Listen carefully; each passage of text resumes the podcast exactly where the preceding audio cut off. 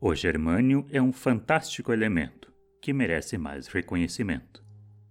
Tem uma grande importância na indústria de computadores e eletrônicos, principalmente na área do que é conhecido como semicondutores.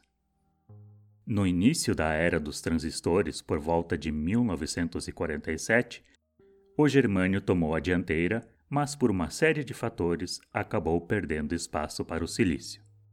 Mas atualmente, pela necessidade de inovação e imensa variedade de novas tecnologias, o germânio está novamente tomando seu merecido lugar de destaque.